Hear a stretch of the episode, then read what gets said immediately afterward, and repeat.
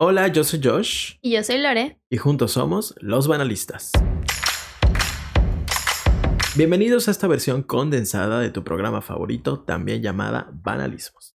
Lore, ¿cómo estás? Qué gusto verte, escucharte. Muy contenta de recibirte aquí en, en el estudio Banalista.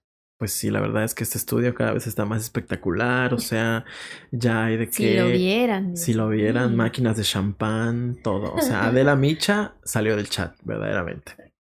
Pero bueno, Lore, el día de hoy estamos reunidos para hablar nuevamente de un tema que nos ha mantenido despiertos por las noches estos días, que ha sido protagonista de nuestras pesadillas o nuestros sueños durante las últimas horas. Así es que no sé si gustas comenzar o comienzo. ¿Estás lista? ¿Are you ready? I'm ready, I'm ready. Muy adelante. Este, el día de hoy estoy eh, muy molesta y muy preocupada por un tema que es eh, pues muy cercano a mí en el sentido de, mis, exacto, a mi corazón, en el sentido de, mis gustos, lo que me motiva a seguir. Este, y eh, lo planteo como una duda que si este es el fin para muchas películas y contenidos. ¿El fin? ¿A qué bien el final? Tengo miedo. Ok, aquí viene todo esto. Bueno, no sé si llegaste a escuchar la noticia de que em, la película de Batichica, que ya estaba grabada, producida, todo, ya estaba lista. Ahora sí que para el estreno, o al menos estaba en un 99% lista. A ver, dime, la manita alzada. Duda, exacto. ¿Era película o era serie? Película, ajá, como que hubo mucha confusión. ¿no? Sí, porque había habido una, serie, exacto, pero era como que la entrada para esta película, ¿no? ¿La serie sigue o también ya? Pues creo que también ya, ya valió. O sea, Batichica, no more. Exacto. sí, ¿no? Entonces, como que salió una noticia así un, martes normal y de, y de repente todo el mundo empezó a decir, no, es que la película de Batichica que ya estaba, eh, pues no va a ser proyectada. Eh, bueno, se había dicho que iba a ser directa para HBO Max, pero al final quedó en que no, o sea, solo va a ser para, este, para ningún lado. O sea. no, no cine, no streaming, no, no se la van a vender a alguien más. No se puede ver. ¿no? Y todo el mundo empezó a tener la duda de por qué. O sea, era un producto ya finalizado, ¿no? Y, la gente lo ve, o sea, sabemos si se consumía o algo. Es que no había llegado al. O sea, se terminó de grabar y dijeron. Pero, o sea, por ejemplo, el antecedente es temporada 1 y 2 de Batichica, la serie. Exacto. Eso había como. Sí, pues había cierto, cierto nivel de audiencia, y de hecho, desde el principio experimentó algunos problemas porque en un principio era una batichica, que era este. Esta chica que había salido en Orange is the New Black.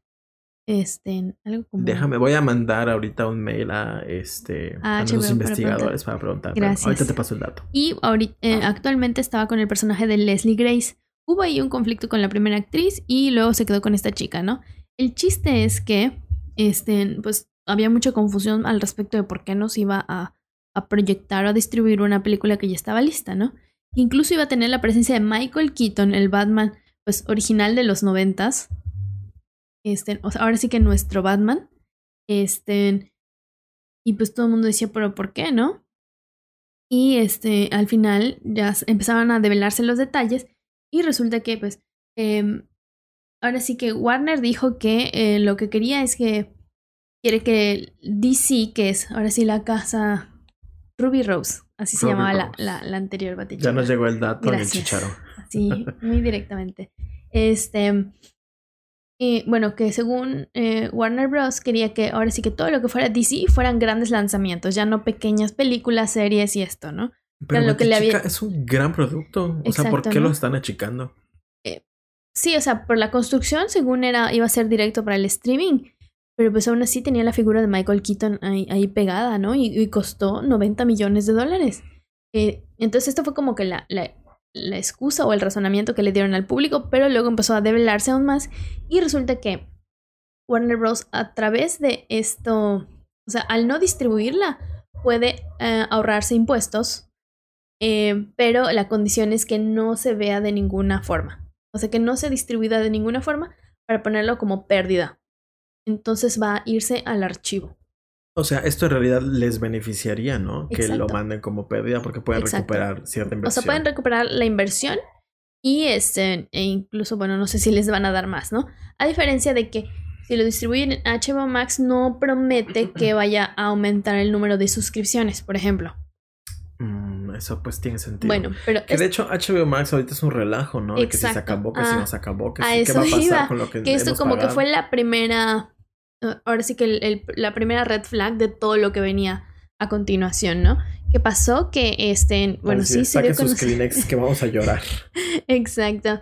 Que se dio a conocer que en el pasado abril HBO Max y Discovery, bueno, y, to- y toda la, bueno, más bien, Warner Bros. y Discovery, que es la compañía que tiene Discovery Channel, CNN, entre otros contenidos, este, Discovery Home and Health para los fanáticos, este, se unieron, ¿no? En abril pasado. Entonces iban a tener este primer informe, no sé si es trimestral o cuatrimestral.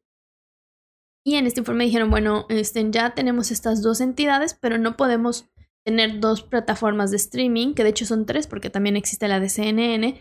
Eh, no podemos aguantar a todos, entonces unimos todo en una sola o eliminamos una y nos quedamos con una. Entonces había mucha incertidumbre sobre qué iba a pasar, porque se decía incluso que eh, la división de HBO Max iba a dejar de producir contenido y que iban a despedir a, pues, a gente de todas las escalas, ¿no? Em, al final de cuentas pasó que este, el, ahora sí que el productor dijo, bueno, no, mi intención no es dejar de producir contenido de HBO Max, sino pues unificar estas plataformas y ver qué es lo mejor de cada una. Aún así, pues hay muchos papeles y roles que, que se están duplicando, entonces sí va a haber ciertos despidos, ¿no? Igual y no a la intensidad de lo que muchos temían, pero sí van a existir, ¿no? Eh, y bueno, luego viene la parte de qué contenidos qué contenidos desaparecieron muy silenciosamente y misteriosamente junto con esto, o sea, con estos primeros anuncios, ¿no? Junto con la película de Batichica había una película de animación que era Scoob Holiday Hunt de Scooby-Doo, o sea, ahora sí. Esa fue igual eliminada sin estrenar, Esa estaba como en un siquiera 90% sé- producida. Ah, ya está avanzada. Sí, y, y no va a salir, ¿no? Eh, hay una serie que me parece que produjo Eva Longoria que se llamaba The Gordita Chronicles, cancelada Tampoco. después de una primera temporada. Mi o sea, eh, todo lo que es contenido infantil y familiar se fue, dijeron ellos, desestimulando, ¿no? O sea, como que ya eh, no le van a dar prioridad a ese contenido, al menos por el momento de la reestructuración, ¿no?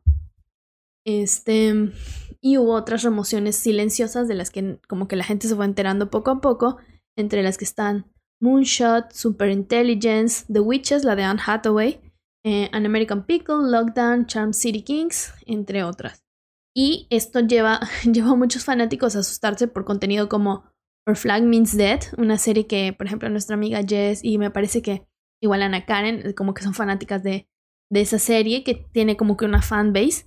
Malas que un- noticias para ellas. Exacto, que es un contenido de HBO Max. O sea, es un poco complicado porque HBO produce contenido y también HBO Max. Por ejemplo, Sí, que tu Euphoria, tu Big Little. Lies, y esos son HBO. Los que son un poco más teens o eh, más ficciones, eh, y esto, HBO Max. Entonces ahí va por esos lados. Por ejemplo, hay otra que igual a mí me gusta mucho, que es The Sex Life of, of College Girls. También está ahí como que en, en la balanza, a ver qué pasa.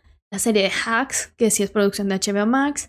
La nueva serie de Pretty, Little Liars también podría pues, verse afectada por esto, ¿no? Que son series que ya tienen una o dos temporadas y no saben si van a seguir después de esto, ¿no?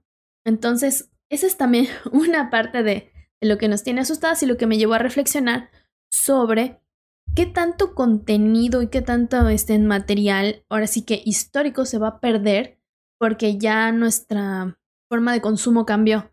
Pasamos de tener DVDs, Blu-rays, VHS, Betamax a tenerlo todo en el streaming porque decimos, bueno, ahí hay un gran archivo, ¿no? Pero cuando las compañías deciden que por motivos de impuestos, espacio, etcétera, van a dejar esos, este, o van a sacar del archivo ese material, pues perdemos el acceso para siempre a ellos, ¿no? No es como que lo puedas volver a tomar porque no sabes en qué momento va a dejar de existir. Digamos, películas de los 40, 50, etcétera, que son como material histórico, en algún momento puede dejar de, de existir Claro. y no vamos a saberlo, ¿no? Y esa parte de nuestra cultura va a desaparecer. Entonces es lo que a mí me, me preocupa más en todo este gran panorama de lo que están haciendo ahorita, pues, los streamings. Es, es, ahorita que hablabas, me puse a pensar que es bien complejo porque en realidad, pues nada es, aunque lo compres, o sea, te compras un DVD, yo tengo DVDs que ya no sirven, o sea, de tanto tiempo que no los veo y nada, ya no sirven, ¿no? Entonces, pues históricamente he perdido películas y así, Pero en esta parte como del streaming, la verdad es que está todavía más complicado porque tú confías en que lo que pagas te garantiza de alguna manera que lo que te gusta y los contenidos que te gusta ver y disfrutar van a estar ahí siempre y no necesariamente, ¿no? Exacto, la diferencia, por ejemplo, del a lo mejor el streaming es que nos puede parecer convenientes a nosotros porque en lugar de pagar, em, digamos, un precio moderado entre un DVD o Blu-ray 200, 300 pesos, pagamos una suscripción mensual que son 100 pesos, ¿no? Pero a final de cuentas, eh, por ejemplo, digamos que eras fan de esa película de The Witches, la de Anne Hathaway, y ya no existe, ya no está, ya no la puedes ver y no la compraste. la van a desaparecer. La quitaron de ahí, exacto. Y era de ellos. Y era exacto, es lo que a muchos se les hizo aún más raro, como una producción original de ellos mismos, porque pues de repente puede que Netflix deje de pasar alguna serie o película, pero que no era de su propiedad. Pero contenido original es muy extraño que decidan no ponerlo, pero pues lo están viendo más desde el lado económico al final de todo y es algo que no podemos olvidar sobre el contenido es que es un negocio. Entonces lo que a ellos les convenga más no va a tener nada que ver con la popularidad del contenido, no va a tener nada que ver con el impacto del mismo, sino que es negocio o no es negocio para nosotros. Y eso está pasando con muchos contenidos. Estoy de verdad escandalizado porque esto quiere decir que cualquier día cualquiera de estas compañías puede decir, pues por cuestiones de la propia empresa, no sé, eh, no sé, Gracie Frankie, vamos a desaparecerla. Y es un contenido que por lo menos a mí me gusta mucho y estoy muy triste. preocupado. Pero al mismo tiempo creo que es algo que se va a estar viendo en los años venideros porque ya es demasiada la oferta, ¿no? Como que fue un... Todo el mundo está teniendo su plataforma, ah, pues nosotros también, ¿no? Y cueste lo que cueste y pase lo que pase y contenido original y venga, venga, para llenar la plataforma, pero no se dieron cuenta de que pues al final iba a suceder esto, ¿no? O sea, una a mucha oferta no siempre va a haber una gran demanda. Era, era una burbuja que está comenzando como a desinflarse o a explotar. Eh, lo vimos primero con Netflix, con los reportes de que pues tuvieron una baja en su crecimiento después de muchos años, eh, que las inversiones no están resultando de la forma que ellos creían, que van a meter anuncios a lo mejor, que van a empezar a limitar quién puede compartir eh, una cuenta de Netflix, porque ya no les es este, pues redituable, ¿no? Entonces muchos estaban burlando de que, ah, bueno, Netflix eh, está como que haciendo las cosas no tan bien y viene HBO que al parecer estaba bien, HBO Max, y solito se dieron como que la, la patada en el pie, ¿no? Entonces, eh, pues sí, ¿no? Y genera mucha incertidumbre, no, y, y ahora sí que si empezamos a abrir como que el, la foto, hacerle zoom out, eh, vemos que también va a tener... Exacto, va a tener repercusiones en, en todo... Eh, todas las propiedades de, de, Warner Bros. Company, ¿no? Incluso decían que había mucha incertidumbre sobre los estudios de Warner Bros. que son, pues ahora sí que legendarios y son no solo eh, pues útiles para producciones, sino que son, tienen un valor histórico, ¿no? Que si se demolían o algo así, o si alguien más los compraba, ¿qué iba a pasar, no? Ahora sí que Waco, Jaco y Dot no iban a tener un lugar en donde vivir porque pues les iban a derrumbar su casita, ¿no? Eso todavía está en el aire, pero es una posibilidad ante la incertidumbre que hay ahorita. Y ahorita que lo dices, también va a repercutir en mis domingos. O sea, me van a quitar contenido que ya no voy a ver. Minx es de HBO y si me la quitan, no puede ser. O acaban de poner en, en HBO las caricaturas clásicas de los Tiny Toons y de los Looney Tunes. Y cualquier día pueden decir, no, pues esto va ahí. Sí, o sea, que, que, era un poco como la burla, pero también eh, la advertencia de que ve a ver tu contenido favorito porque probablemente, o sea, no sabemos si va a el, el, lunes va a estar ahí, ¿no? Entonces sí genera mucha incertidumbre todo ese tema. Ya dijo el, el ahora sí que el dueño o el gerente, no sé cómo decirle, eh, que, que no temamos que, o sea, que la idea no es como que eliminar, pero hay ciertas cosas que sí desaparecieron y eso es objetivamente.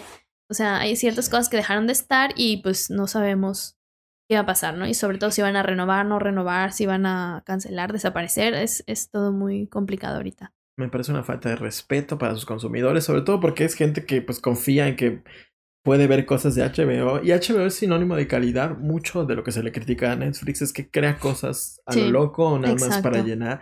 Y HBO ha hecho cosas muy padres, hasta los Max Originals, que son exacto, que, son estos. Han sido buenos. Los que están más en el aire son los Max Originals. Hasta eso los que son HBO producción como ya más de seriedad. Antaño. Exacto. Esas hasta cierto punto tienen, eh, pues, eh, un colchoncito, ¿no? Ah, por ahora. Pero veremos. Eh, a riesgo de sonar malinchista, los Max Originals que han hecho en Latinoamérica no han sido, pero para nada buenos. Y eso es algo que ni siquiera estamos tomando en cuenta, ¿no? ¿Qué va a pasar con las producciones que son fuera de Estados Unidos? O sea, este relajo es ahí. Ahora, ¿qué va a pasar con, con el resto, no? Si, Mm. si a ellos lo están viendo negras, pues aquí es meme del señor increíble. Verdaderamente somos. Y, o sea, honestamente, yo creo que la gran solución es desempolven sus DVDs, vuelvan a comprar VHS. Justamente Sí. hoy, mientras desayunaba, no sé por qué, estábamos platicando mi mamá y yo de que si seguían vendiendo reproductores de DVDs, y según yo ya no hay, o muy pocos. Y no sé si son caros o no. Pero si estamos viviendo el inicio de la caída del streaming como lo conocemos, Exacto. eso va a volver a Yo digo que sí, ajá, que si tienen ahí guardadas cajas de DVDs Blu-rays, es un buen Empiecen a- momento para empezar a, a cotizarlas como pasó, por ejemplo, con los reproductores de viniles. Durante mucho tiempo, Exacto. pues la gente ahora sí que los tiraba como basura y ahorita ya están este, pues teniendo un nuevo auge, ¿no? Sí. An- ante lo mismo, ¿no? O sea, sí parte de nostalgia, parte pues de adquirir este, pues el material, ¿no? La música. Y lo, yo creo que por ahí vamos también. Lo mismo pensaba, ¿no? Hay contenidos como, por ejemplo, películas clásicas, Casablanca, North by Northwest, Psycho, este, todas estas que habría que ver qué va a pasar cuando, pues, ya no sea un negocio tenerlas en, en el streaming. Exacto, entonces pues vamos a cuidar más nuestros bienes audiovisuales porque puede desaparecer el streaming. Ah, no, qué triste. Me, me sacudió esta noticia. O sea, sí había leído sobre lo que estaba pasando, pero no tenía tan claro. Exacto, ¿no? Que todo empezó que- con Batichica y luego te vas así como que cayendo Vas jalando en el hilito Exacto. y resulta que, no sé, Sex and the City, ¿cómo se llama la nueva? Just Like That, de hecho, sí es lo That. que decían, ¿no? Que, Es Max Original. que, que a ver qué pasaba, ¿no? Porque ya habían dicho, bueno, sí, vamos a regresar por una segunda temporada, pero ahorita, quién sabe, ¿no? Vamos viendo, ¿no? Sí. Ay, no sé. Pero ahora sí que mi banalismo junto al tuyo es nada, verdaderamente. Yo en qué me enfoqué estos días en un fenómeno que, si bien no me asustó, como que en estos días me fui dando cuenta más y ya tenía mucho tiempo pensando en esto, si tenía nombre o no. No sé si a ti o a la gente que nos escucha a veces te ha pasado que, no sé, por ejemplo, estás pensando en algo. Y durante el día vuelves a ver ese algo y tú dices, ah, o sea, qué curioso, estaba yo pensando y apareció. Ok. Y luego pasan unas horas y ese algo vuelve a aparecer. Por ejemplo, si estás pensando en, no sé, un vaso de vidrio, resulta que estás cambiándole de canal en la tele, si es que todavía ven tele, y aparece de, aprovecha, gran oferta de vasos de vidrio. Y qué curioso, porque yo estaba pensando en vasos de vidrio, ¿no? Y sales al súper y caminas y lo primero que ves es vasos de vidrio, ¿no? Y no sé, vas al cine y resulta que en la primera escena hacen un close-up a un vaso de vidrio. No sé si te ha pasado, como que una cosa que está en tu Ah. mente la empiezas a ver en muchos lados. Claro, me pasa de repente, no sé cómo se va a escuchar eso. eh, por ejemplo, cuando, em, por ejemplo, alguien en mi familia adquiere un coche o adquirió un coche, era así como que no lo veías jamás en la vida y de Sí. repente lo empiezas a ver en todos lados. Exacto, como este fenómeno, yo no sabía si tenía un nombre porque me había pasado constantemente y me puse a investigar y en eso dediqué estos últimos días. En el estudio de este tipo de fenómenos. Y este precisamente se llama apofenia, o sea, sí tiene un nombre que viene del griego apo, que es separar o alejar, y fainen, que quiere decir aparecer o manifestar, como un fenómeno de fantasía. Las, las clases de etimologías griegas Bienvenidos, saquen su libreta. Besototes a nuestra maestra, que no voy a decir su apodo por respeto a ella, pero la quisimos mucho. Vemos. pues resulta que este fenómeno consiste en que vas percibiendo patrones, ¿no? De algo que está en tu mente y lo vas viendo en el mundo real y lo conectas, ¿no? Que no tienen nada que ver y el coche, como decías, o sea, tu cerebro es como muy selectivo y Sí. te hace creer que tienes un control sobre el universo cuando en realidad Claro. no, o sea, parece que tiene relación, pero en realidad son datos y fenómenos aleatorios sin sentido, ¿no? Y pues eh, esto se estudia mucho en la psicología y también forma parte de la estadística. Y además de eso existen otro tipo de fenómenos, ¿no? Como esto que nosotros conocemos como casualidad. Eh, existe un término que se me acaba de ir, pero es serendipia. Ajá, serendipia, sí, sí, sí. que eso es, o sea, la fonética de serendipia se me hace muy bonita.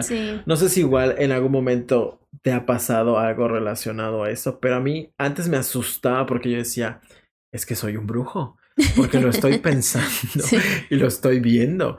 Y me pasó durante esta semana con varias cosas, ¿no? Digo, mucho es cierto, y aquí entre nos, que las plataformas y todo nuestro consumo que hacemos en los dispositivos, Claro. pues generamos una huella de consumo que nos persigue, ¿no?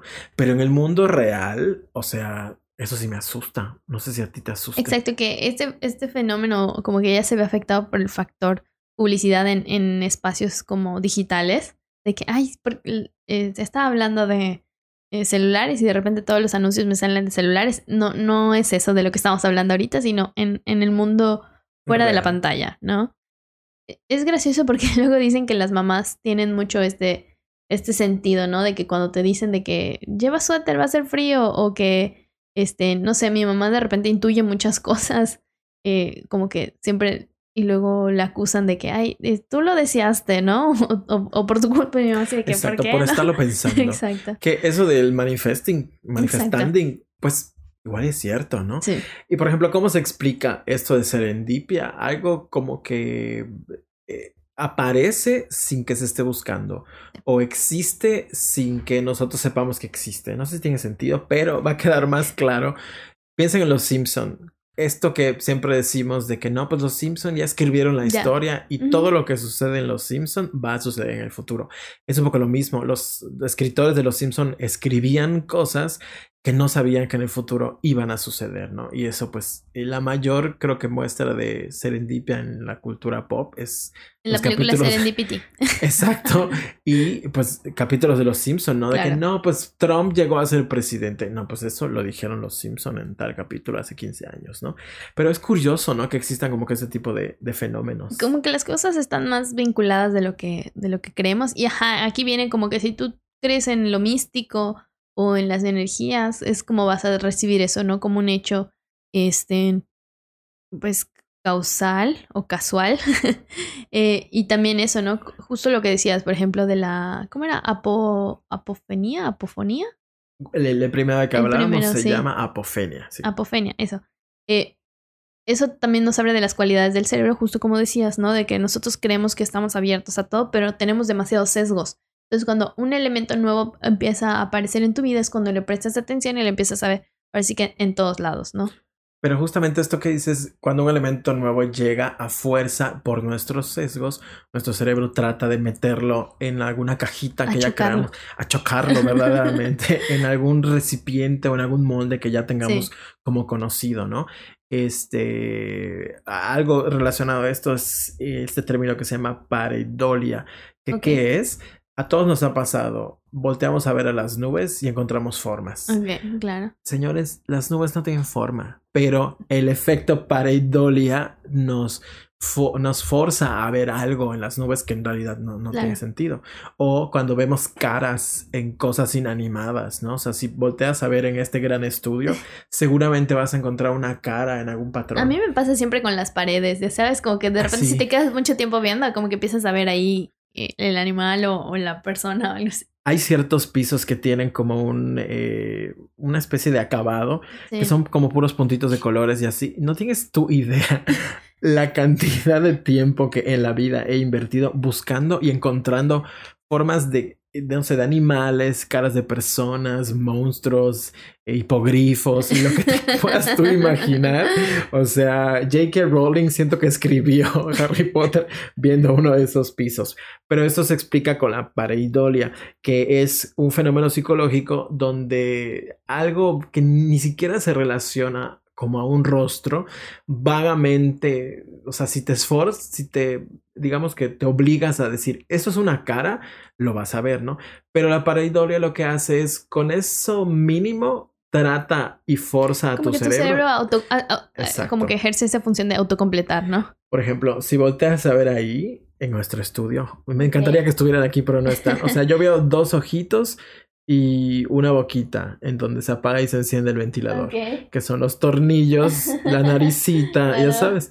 A todo le buscamos, le buscamos forma. Y es curioso el poder de nuestro cerebro. O sea, se han puesto a pensar que nuestro cerebro es muy poderoso. es, gracioso porque, por ejemplo, los niños tienen esa mayor sensibilidad, ¿no? O sea, es, es, un niño va de viaje en la carretera y va a ver miles de caras en las nubes, va como que estar observando de todo esto.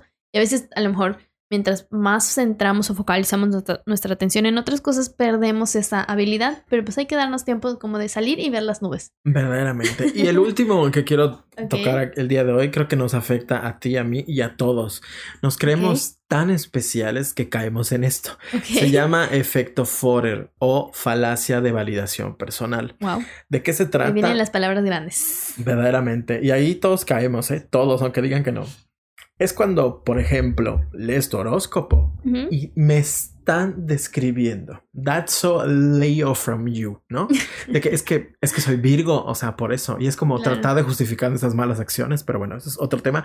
Pero este efecto Forer habla de eso, ¿no? Son como es un fenómeno psicológico que se da cuando creemos que algo fuera de nosotros tiene una precisión elevadísima y nos describe a la perfección, ¿no? Como puede ser el horóscopo, como puede ser cuando te leen las cartas, pero en realidad es algo tan general, pero tan general que cualquiera puede decir, no, pues sí soy yo, ¿no? Eh, no sé. Los cáncer son gente muy sensible. Los cáncer son gente que le gusta ayudar a los demás. Cualquiera puede decir, no, pues soy yo, ¿no? No sé si has caído como en ese efecto.